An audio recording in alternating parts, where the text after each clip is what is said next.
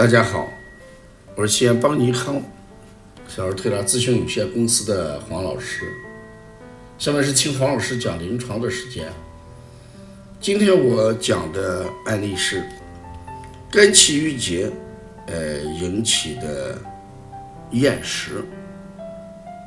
到春天，总有一部分孩子食欲下降，不好好吃饭，对饭没有胃口，所以家长为此老是发愁。事实这种情况，我们要考虑那种肝气郁结而形成的厌食。这种厌食往往表现在。呃，脘腹胀满，老感觉到腹胀、肚子胀，有嗳气，而且呢，它会出现腹痛、胀痛，有干呕，老感觉到喉咙里边有一个东西喊不出来，就是我们过去讲的没孩气，吐不出来，吞不下去。如果有这些症状的时候，事实上就是肝气郁结的一些症状。形成肝气郁结的主要原因，一般有外部环境刺激导致的情志郁结不畅，所以就形成了肝脏疏泄功能失常，因而引起。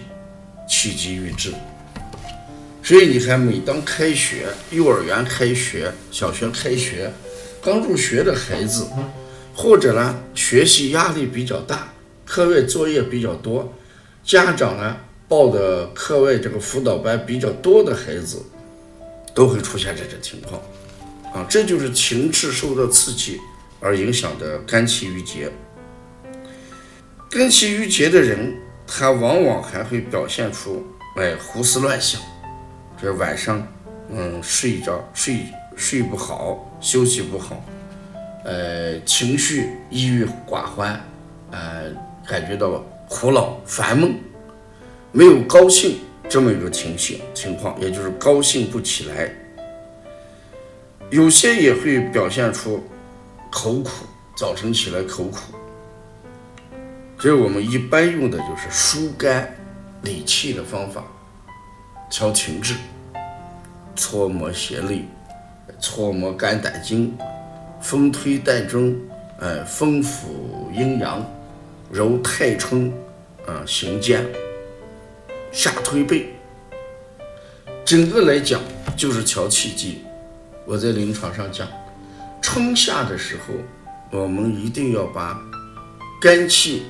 升要作为一个关键来调，肝不升则会郁结，肝不升的话，清阳也不会上去，这人就会出现头昏脑胀、睡眠不好、情绪烦躁、饮食下降、情绪低落，对什么东西都不感兴趣，工作效率低下。对小孩来说，就会出现。厌学情绪，不喜欢啊完成作业，作业拖沓等等，所以我们一定要把肝气要调升。这遇到肝气郁结这种厌食，我们一定要把孩子停滞调动起来。只有肝气调达顺畅，这种厌食。才能这个很好的得到恢复。一般我们如果要推荐一些，还有一些这个柴胡饮啊、柴胡疏肝汤呀，因为大家知道柴胡呢，它具有生肝气的作用。嗯，如果要了解肝气郁结这个厌食，呃，更多的一些风行辨证，我们可以到黄老师讲临床那本书里面讲到了肝气郁结厌食症的风行辨证。你可以去看一看。